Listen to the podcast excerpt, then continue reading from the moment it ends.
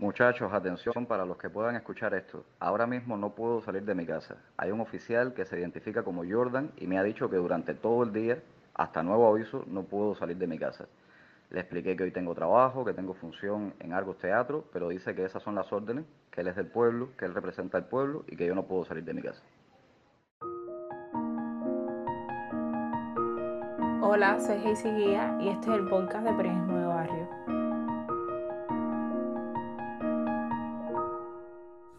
Escuchamos recientemente a Junior García Aguilera, dramaturgo y director de teatro en Cuba. Junior fue uno de los interlocutores elegidos para el diálogo por los manifestantes del 27 de noviembre de 2020 frente al Ministerio de Cultura. Ese día, delante de la multitud que se reunió para hacer una protesta pacífica, se leyeron varios acuerdos pactados con la institución.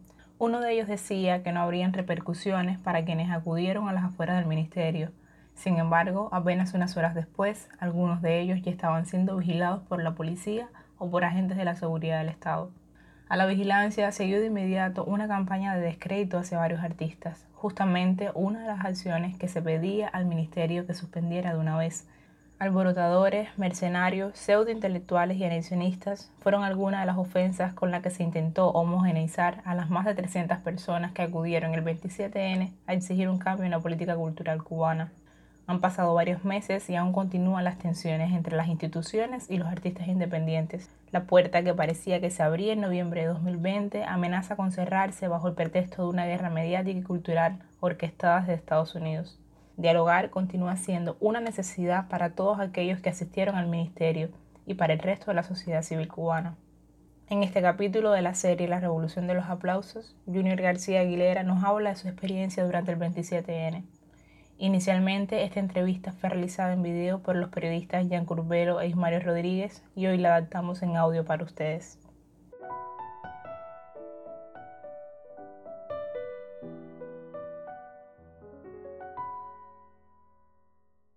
¿Por qué el teatro? ¿De dónde viene eso? El teatro viene desde muy chiquito. Cuando estaba como en cuarto grado, tres amigos que ahora todos somos actores, Luis Ángel, Batista, Bruzón, Yacer Velázquez y yo, hicimos un trío que se llamaba Arroz con Pollo.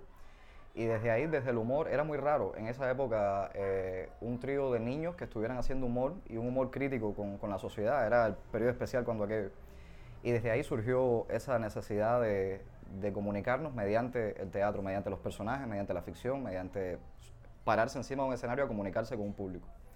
Y luego lo que empezó siendo un juego terminó siendo una profesión. Vino la ENA, eh, estudiando actuación, luego Elisa, estudiando dramaturgia, hasta que finalmente me dediqué a escribir y a dirigir con, con Trébol Teatro. Pero en aquel tiempo de niño ya tenían escenario, fue difícil.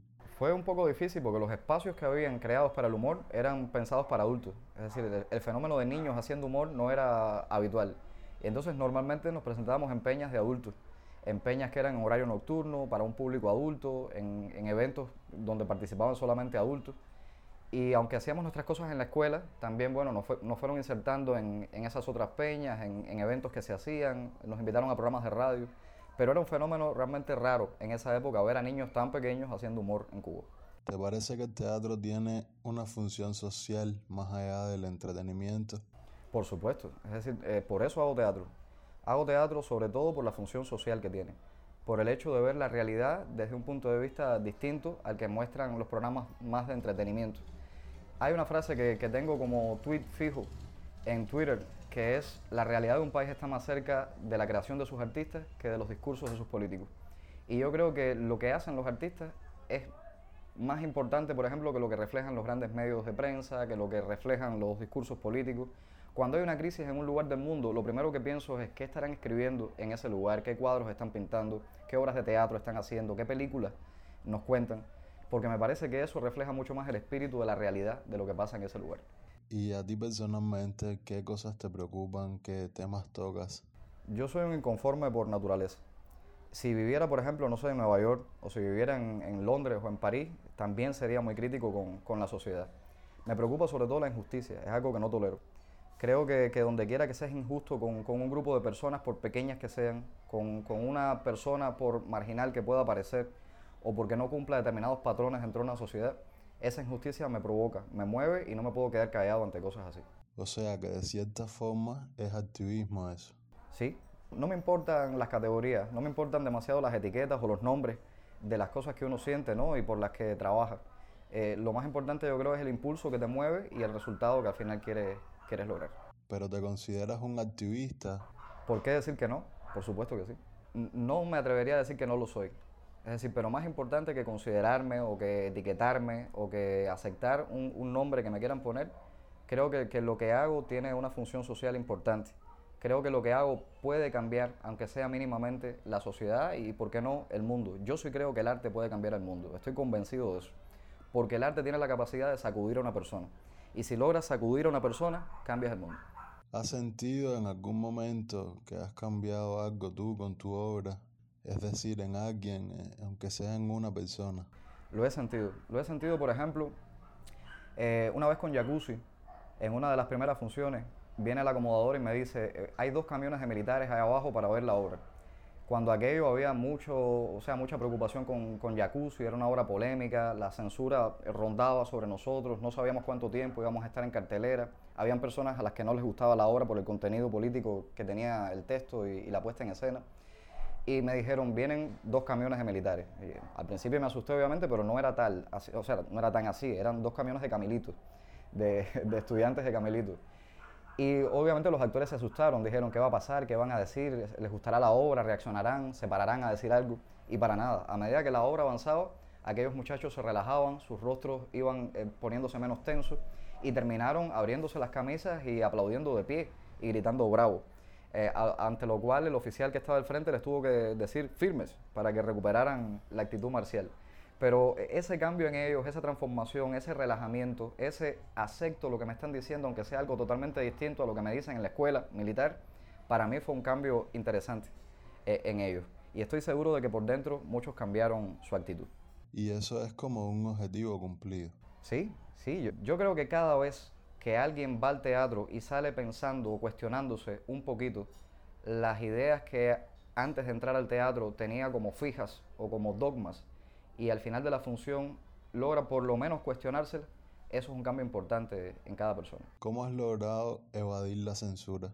Ha sido un ejercicio complejo y no sé hasta qué punto uno logra o no evadir algo como la censura. Es, es un juego constante. La censura siempre está presente, de una manera o de otra. A veces no es tan evidente, a veces es un poco más sutil. A veces pasa por, eh, por ejemplo, decidir en qué sala te presentas, en qué horario te presentas. A nosotros nos pasó una vez, por ejemplo, con Jacuzzi, nos invitan al Festival de Teatro de La Habana. Eh, hubo una discusión sobre si la obra podía estar o no en la selección oficial de, un festival tan importante como ese. Y al final nos permitieron eh, presentarnos, pero fue en el City Hall, por ejemplo. Una sala que no funcionaba como teatro, que es de difícil acceso, en las que no estaban las condiciones creadas, digamos, sistema de luces, escenario, para presentar una obra de teatro. Una sala al que el público no estaba habituado a asistir para ver representaciones teatrales. Y no puedo decir que la obra no se puso, la obra se puso en la cartelera del festival, pero esas condiciones, o sea, dónde te pongo, en qué horario, eh, son una manera también de limitar el alcance de tu obra. De todas formas lo agradezco, ¿eh? No, nunca veo eh, esas cosas como, como algo que atenta contra el espectáculo, lo veo como un reto, como una barrera que hay que saltar y que en el fondo te entrena en ese difícil ejercicio de burlar la censura.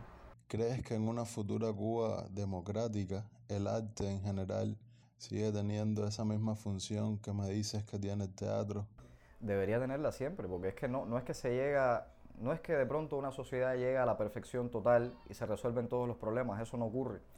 Generalmente las sociedades necesitan procesos constantes de autocrítica, de crítica, de, de impulsar, de empujar derechos, de, de alcanzar conquistas. Eso es un proceso que no se acaba nunca cuando uno cree que ya se han alcanzado determinados resultados en, en, materia de derechos, aparecen otras inquietudes, aparecen nuevas injusticias contra las que habrá que luchar. Es decir, yo creo que eso es un proceso que no acaba nunca y el papel del arte siempre en todas las sociedades va a ser ese, eh, crear un equilibrio, sacudir las cosas que parecen establecidas, inamovibles eh, y poner a pensar a la gente en, en los cambios que se necesitan.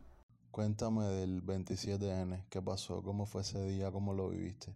El 27N viene desde antes, eh, es decir, viene una acumulación de insatisfacciones, una acumulación de, de cosas que ya no podíamos seguir soportando. Es decir, eh, la censura no ha parado, este año ha sido terrible. empezó con lo de la muestra de cine, con Sueños al Pairo, con, con la censura de, de, este documental. Luego vino la expulsión de Pedro Junco de la unidad en, en Camagüey. Es decir, había una acumulación de insatisfacciones. Y lo que estaba pasando con los muchachos de San Isidro ya era como, como el colmo, ¿no? Es decir, un grupo de muchachos sitiados en un lugar eh, con, con, actos de repudio, la resurrección de los actos de repudio, que es algo que debería desaparecer para siempre en este país y en el mundo. No hay nada más detestable que un, un grupo de personas humillándote públicamente o lanzando gritos de odio o con discursos de odio hacia un grupo o hacia una persona. Y eso era muy preocupante, no tanto porque uno estuviera totalmente de acuerdo con las ideas ni estéticas ni políticas de los muchachos del movimiento San Isidro, sino porque veíamos amenazadas nuestras propias libertades y nuestros propios derechos. Por eso fue que el día antes del 27, cuando tumban las redes sociales y luego cuando recuperamos Facebook y nos enteramos de lo que había sucedido, un grupo de amigos, no pasábamos de 5 o 6, a través de WhatsApp nos pusimos de acuerdo y dijimos nos vemos a las 11 de la mañana frente al Ministerio de Cultura para protestar por lo que está pasando. Y así fue. O sea, eh, poniéndonos de acuerdo muy rápido, usando WhatsApp, eh, nos encontramos ahí un grupo de 14, 15 personas frente al ministerio y comenzó aquello. Comenzó aquello que fue mucho mayor de lo que al principio habíamos pensado. Eh, se fueron sumando personas, ya eran después 50, luego 200, hasta que finalmente habían alrededor de 300 personas o más allí frente al ministerio, todos con, con una idea eh, eh, común, a pesar de que era un grupo bien heterogéneo, muy diverso, con distintas líneas de pensamiento, pero la idea era, tenemos libertades, tenemos derechos y queremos que se respeten. Por eso la vía que estamos escogiendo es, la de manera pacífica, buscar, solicitar un diálogo. Pero un diálogo, no un diálogo como el que ha ocurrido toda la vida, estas reuniones que se hacen a puertas cerradas, con invitaciones específicas, donde hacen que la gente se desahogue. Yo le llamo a eso el muro de los lamentos, donde tú vas, colocas tu queja en un papelito, ese papelito se pone en el muro y a esperar por la gracia divina. Es decir, no una de estas reuniones como los congresos de la UNIAC o del HS, donde se habla mucho y durante años se presentan una y otra vez mismos, las mismas quejas, los mismos problemas. Queríamos un diálogo realmente transformador, un diálogo honesto con el compromiso de transformar la realidad, de que saliéramos de ese diálogo con resultados concretos, no solo con promesas, no con el vamos a seguir trabajando, lo vamos a discutir, eso se elevará, sino la solución existe, vamos a cambiar las cosas.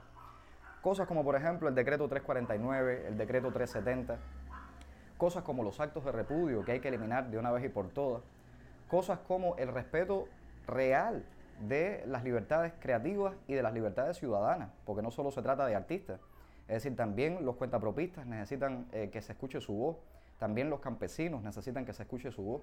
Es decir, éramos un grupo de artistas frente a un ministerio específico, el Ministerio de Cultura, pero lo que estábamos representando ahí eran las libertades y los derechos de una ciudadanía, de un grupo diverso de personas. ¿Por qué el Ministerio de Cultura? Porque era el, el lugar, o sea, el Ministerio de Cultura era el lugar que, que orgánicamente nos correspondía. Lo que había sucedido era un fenómeno vinculado con la cultura. Hay algo también que ha pasado y es que en los últimos meses, sobre todo, aquella frase de la cultura es lo primero que hay que salvar quedó en el vacío. La cultura se fue relegando a un tercer, cuarto plano.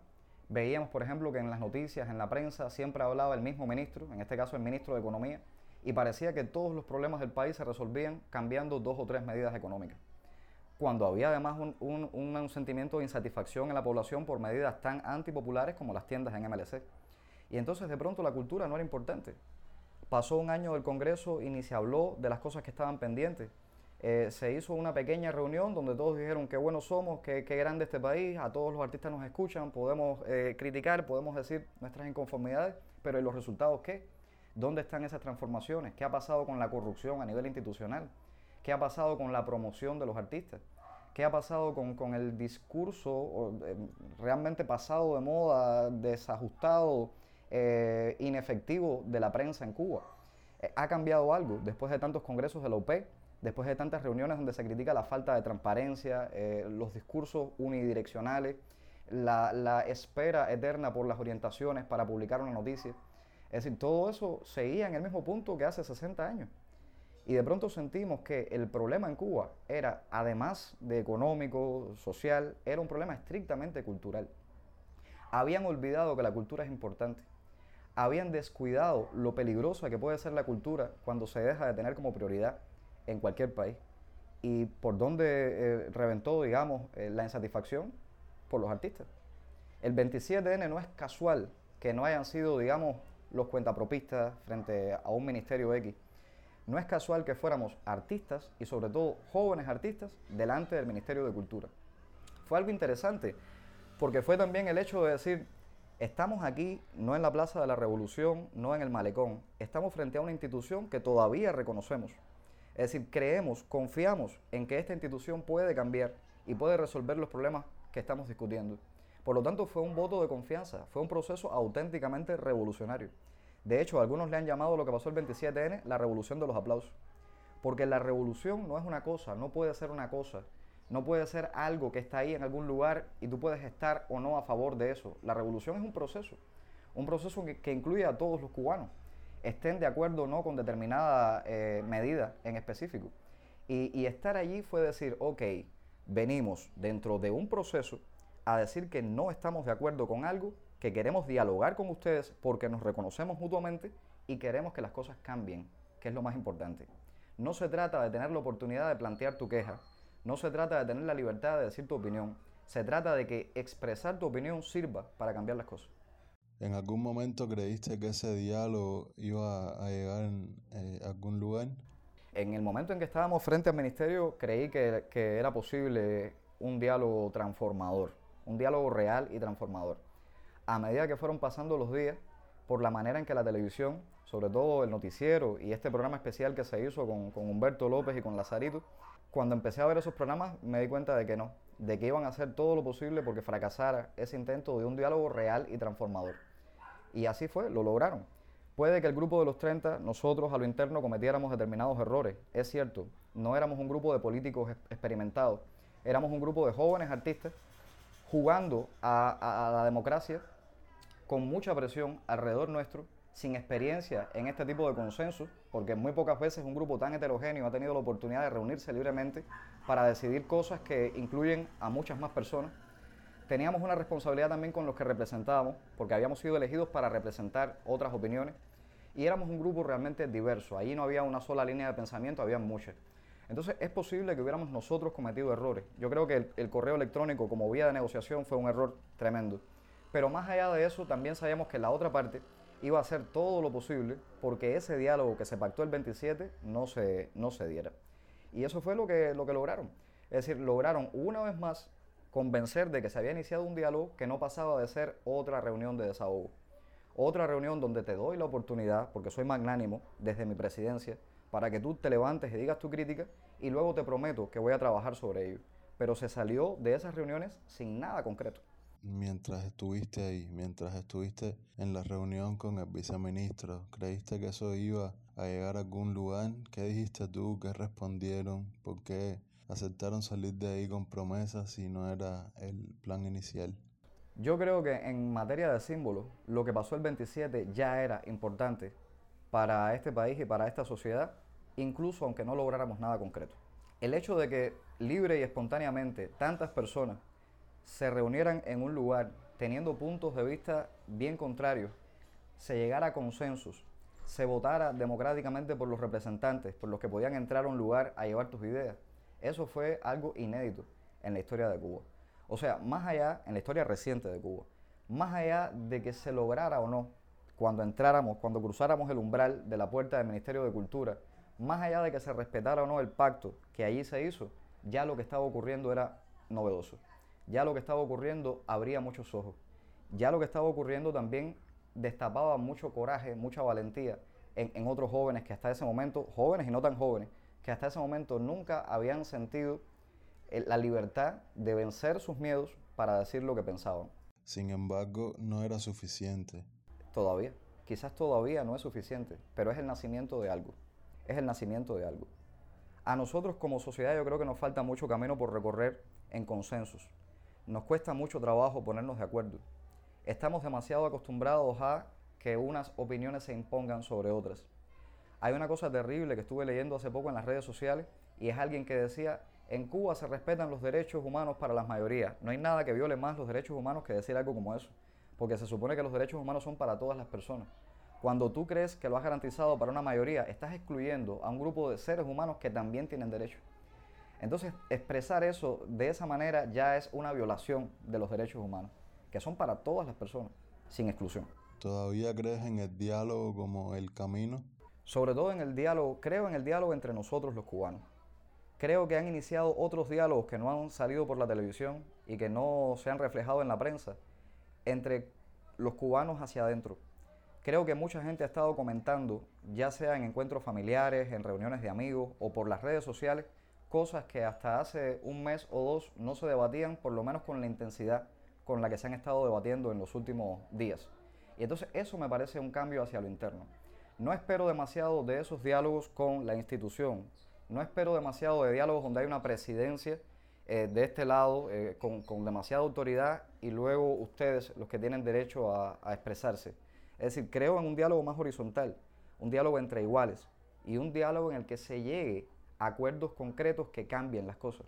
Y ese diálogo hacia lo interno de la sociedad yo creo que está cambiando.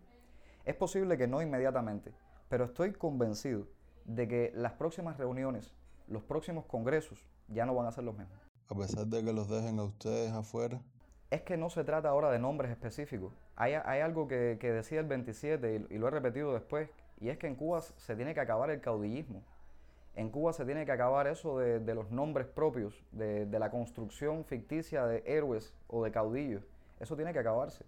Es decir, somos una sociedad plural eh, y hay intereses que son de grupos, no necesariamente de individuos, aunque hay intereses individuales que también, por supuesto, tienen todo el derecho del mundo a existir y a manifestarse. Pero en este caso, construir liderazgo o construir caudillismo puede afectarnos más que beneficiarnos. Hemos tenido una larga tradición de caudillos que han sido decepciones para el pueblo de Cuba. Recordemos que a Batista, por ejemplo, le decían el hombre, Fidel luego era el caballo, eh, a Martí lo perdimos antes de tiempo. Martí, que pudo haber sido tan imprescindible en la construcción de una república, murió antes de tiempo. Entonces, e, esa necesaria personificación de las causas, esa necesaria identificación del caudillo, que en él es como una especie de ser mesiánico que tiene sobre sus hombros los destinos de un país, tiene que cambiar en Cuba y pensar más como sociedad. ¿Cómo avanzamos como sociedad? Una de las palabras que más repetíamos ese 27 cuando estábamos frente al ministerio era Fuente Ovejuna. Aquí somos uno. No es que haya un líder o, un jefe o, o no, éramos todos iguales en ese momento. Me decías que se reunieron frente al Ministerio de Cultura porque creían que esa institución podía cambiar algo. ¿Sigues creyendo en las instituciones establecidas ahora mismo? ¿Cómo es y cómo será tu relación con esas instituciones a partir de ahora? He pensado, he, pensado mucho en mi relación con las instituciones. Ya yo no soy miembro del HS porque por edad ya no me toca. Eh, todavía soy miembro de la de la Unión de Escritores y Artistas de Cuba, y he pensado en realmente si vale la pena seguir siendo parte o no de una organización que francamente me dio la espalda en todo este fenómeno.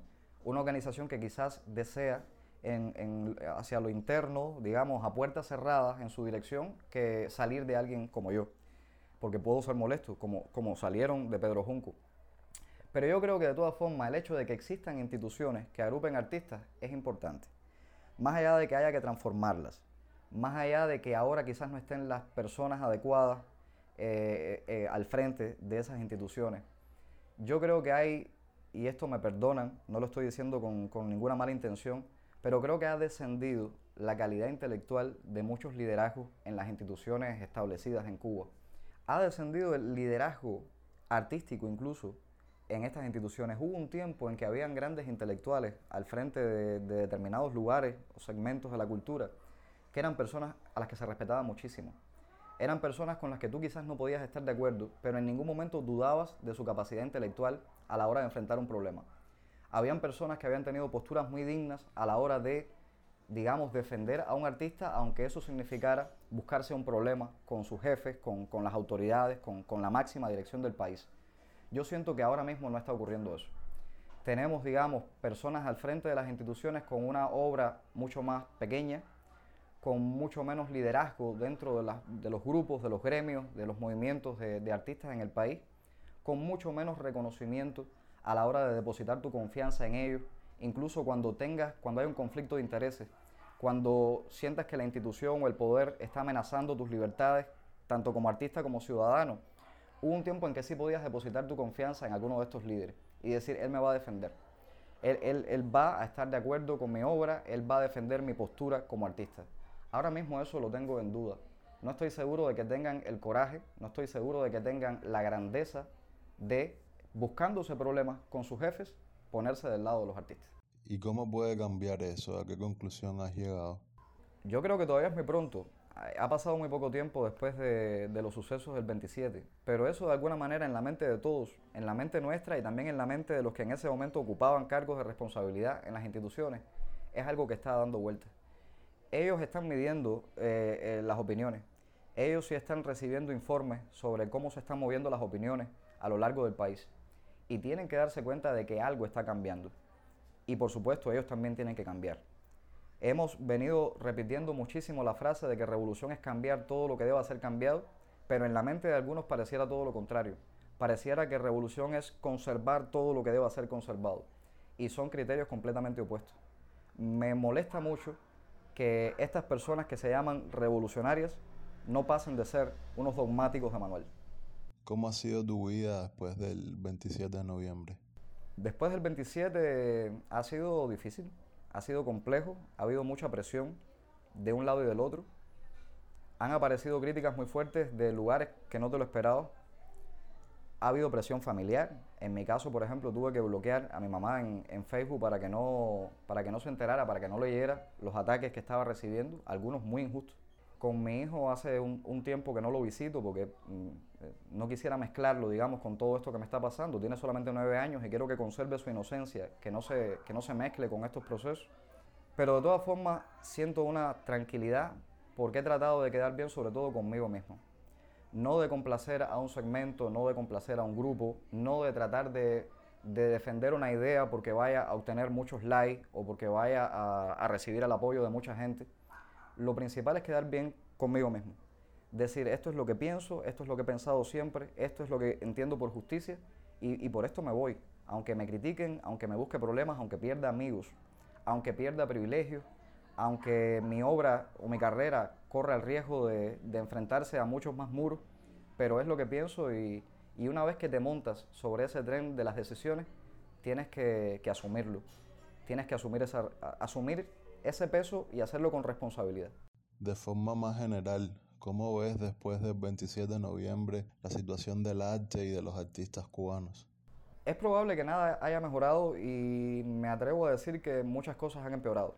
Muchos estamos, hemos sido reprimidos de unas maneras o de otras. En mi caso personal me han cortado tres veces el teléfono celular. He tenido una persona delante de mi puerta diciéndome que no puedo salir, al menos un día.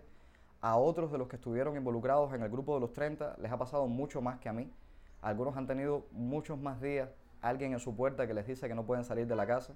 Eso es muy grave, eso, eso no está bien, no hay forma de justificar una cosa así. Eh, la prensa sigue teniendo eh, una actitud difamatoria contra muchos de nosotros. No es periodismo lo que se está haciendo en la televisión y en la prensa cubana oficial en, estos días no es periodismo, es burda propaganda. Es propaganda de un solo sentido. Es, es seguir un manual muy parecido a aquellos manuales que se usaban en la Unión Soviética de Stalin. Eso no tiene nada que ver con la Cuba que todos queremos construir. Que, que no es que tenga que tener un apellido claro como socialismo tal cual, o pero creo que en la Constitución queda claro que lo que se está construyendo en Cuba es un socialismo democrático. Y la palabra socialismo y la palabra democracia llevan implícito una participación abierta, llevan implícita una pluralidad, lleva implícito un reconocimiento del otro y una aceptación y un diálogo con el otro. Y eso yo creo que de alguna manera se está obviando. Volvemos al viejo discurso que no deja de ser real del enemigo, de la amenaza, del imperialismo, del embargo, bloqueo o como le quieran llamar. Esas son cosas reales. Yo también estoy en contra del embargo y lo he dicho donde quiera que he podido. A mí me parece que el embargo económico de los Estados Unidos contra Cuba no solo afecta a la familia cubana, también sirve de excusa para que el gobierno justifique todos sus errores internos. También sirve para generar solidaridad en el mundo hacia Cuba. Eh, también es algo que quizás a muchos conservadores les convenga, porque es una causa que tienen ahí para hacer sus talleres, para dictar sus, sus conferencias y para ganarse viajes también alrededor del mundo, hablando sobre el embargo. Yo me pregunto a veces de qué hablaría Bruno Rodríguez Parrilla si deja de existir el bloqueo, el embargo, ¿de qué hablaría? Entonces, yo estoy consciente de que eso tiene que cambiar. La agresividad de los Estados Unidos hacia Cuba debe cambiar. Yo no acepto nunca las sanciones que afecten a la familia cubana. Es un problema nuestro, tenemos que resolverlo con soberanía, es un problema que nos toca a los cubanos resolver. Pero obviando ese tema, hay que hacerlo con transparencia, en igualdad de condiciones, no con abuso de fuerza, no con abuso de poder y no aplastando una mayoría a una minoría, porque eso no es democracia y eso no es socialismo, eso no es justo, sencillamente. Una de las palabras que más me gusta del proyecto cubano y que a veces se obvia es justicia social. Cada vez que se vaya a tomar una decisión, cada vez que vayamos a tener un diálogo, cada vez que se discuta un problema, la palabra de orden tiene que ser justicia social. Si lo que se hace se aparta, aunque sea un metro, de la justicia social, eso no es revolución. No puede serlo. ¿Qué han dicho sobre ti para desacreditarte? Hasta ahora en televisión no, no he sido atacado. Mi nombre no se ha mencionado. Pero en las redes sociales obviamente ha comenzado una campaña que está orquestada desde la seguridad del Estado, porque tienen acceso a información obviamente que un ciudadano común no puede tener acceso. Y lo que han intentado plantar es la idea de que soy un producto fabricado en universidades fuera de Cuba. Están utilizando, por ejemplo, dos breves viajes que hice académicos, uno a Buenos Aires y otro a Madrid. Dos viajes que juntos no pasan de los 15 días para decir que ahí fui entrenado para ser el nuevo Guaidó en Cuba. Algo que es absolutamente irracional. Están diciendo, por ejemplo, que Felipe González, el expresidente de España, fue mi profesor. Alguien a quien solamente vi eh, una mañana y mi pregunta fue una pregunta cultural. Le pregunté sobre una anécdota de García Márquez. O sea, es absurdo pensar que fui entrenado eh, por expertos, tanques pensantes del imperialismo que quieren destruir el sistema cubano. Es absurdo, es absurdo. Una de las cosas que yo le decía al perfil falso que está diciendo estas cosas en redes sociales es, si en 15 días los tanques pensantes del imperio son capaces de crear un líder en Cuba, cierren las Ñico López, porque ustedes están gastando muchos recursos y gastando mucho tiempo en entrenar cuadros expertos en meter la pata. Basta solamente con ver la mala comunicación que poseen muchos de nuestros ministros, eh, lo mal preparados que están para dirigirse a un público eh, en cámaras o fuera de cámaras, eh, la imagen de, de, estos ministros que no ha sido para nada estudiada, porque dan una impresión totalmente contraria al discurso que intentan mm, comunicar, y voy a usar la palabra comunicar haciéndoles un favor, es decir, realmente es algo en lo que deben pensar. La formación de cuadros en Cuba, de estos cuadros que defienden las líneas oficiales, está bastante mal. Entonces quizás les vendría bien ir a algún viaje a Madrid o a Buenos Aires a escuchar por lo menos durante cinco minutos a otra persona que piense diferente para ver si las cosas mejoran. Porque realmente hay una crisis ahora en la formación de cuadros que defiendan el proceso revolucionario. Y aquellos jóvenes que tienen un pensamiento diferente, pero que le pueden hacer bien al país en materia de justicia social, que es lo que más nos tiene que importar, los están tratando como enemigos, como traidores, como delincuentes, como marginales o, en todo caso, como ingenuos, porque es una palabra que suelen usar demasiado, cuando no saben cómo catalogarte, cuando no pueden ponerte la etiqueta de mercenario o de traidor, usan la palabra ingenuo. Y creo que son ellos los que están siendo absolutamente ingenuos cuando piensan así. Hay algunos ataques que deberían darme rabia, lo que pasa es que la rabia es un ejercicio que me da pereza practicar. Y entonces lo que puedo decir es que me da gracia. Una de las cosas que están diciendo contra mí es buscándome eh, apodos. Hay quien me ha dicho Junior Alcancía Aguilera. Otros me dicen Wester Junior. Eh, lo que me da gracia es que los que me conocen, los que están cerca de, mí, saben que no tengo un peso en el bolsillo. Eh, que por ejemplo el que menos cobra entre el teatro soy yo, que ni siquiera me he evaluado. Que el tema del dinero es algo que a mí jamás en la vida me ha preocupado, salvo cuando es para producir, para crear. O sea, eh, generalmente cuando pienso en ganar algún dinero estoy pensando en eh, invertirlo en el arte, en crear un cortometraje, en hacer una obra de teatro. No es algo que me interese y lo saben. Ellos saben que soy un tipo al que no le interesa el dinero. No necesito más en el bolsillo de lo, de lo necesario, porque tengo un hijo, porque tengo una familia, porque tengo una casa. O sea, es absurdo, es mentira y ellos lo saben. Pero como no tienen otra cosa que decir, inventan esto de Junior Alcancía Aguilera. Eh, es terrible. En mi caso, yo los reto a demostrarme que no soy un revolucionario. Yo me siento de verdad un joven revolucionario. Me siento revolucionario desde la rebeldía, no desde la consigna. Yo no creo que revolucionario es aquel joven que, ¿para dónde hay que ir? Para lo que sea, el paso al frente, que se aprende un lema, que es el primero en levantar la mano en una reunión de militantes o en lo que sea. Un revolucionario es sobre todo alguien que está inconforme con su realidad y que quiere transformarla para el bien de la sociedad. Eso es un revolucionario. Entonces la pregunta es, ¿quién se está comportando aquí como revolucionario y quién se está comportando como conservador, quién se está comportando como dogmático, quién se está comportando como, como una cosa de piedra inamovible, algo que no se puede transformar, que hay que dejar así, tal cual.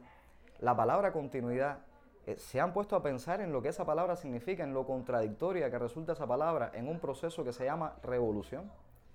Entonces, eso es lo que me pasa. Me pasa que estoy viendo en esos que hoy deberían ser los que lideren una revolución a personas extremadamente dogmáticas y conservadoras. Y lo que me pasa es que están viendo en nosotros, que somos auténticamente revolucionarios, a traidores, a mercenarios o a ingenuos. Y no estamos confundidos. Sabemos lo que queremos. Y lo que queremos es lograr un país mejor entre todos. O sea, el proyecto que nosotros estamos defendiendo, que fuimos a defender ahí el 27, incluye a todo el mundo. Incluye al movimiento San Isidro, pero también incluye al funcionario y también incluye a las instituciones y también incluye a los que tengan la ideología más ultra izquierdista, aunque yo puedo estar en desacuerdo con algunos, pero también los incluye. Lo que se estaba pidiendo ahí no era la renuncia de nadie, lo que se estaba pidiendo era un diálogo. Y la palabra diálogo jamás, jamás se puede pensar que es una palabra ingenua. La palabra diálogo jamás se puede pensar que es una palabra que traicione algún principio. El diálogo es el comienzo de algo. Y los que fuimos allí el 27 pensábamos que ese diálogo podía ser para bien, para mejorar el país. Y ellos no, no fueron capaces de entenderlo.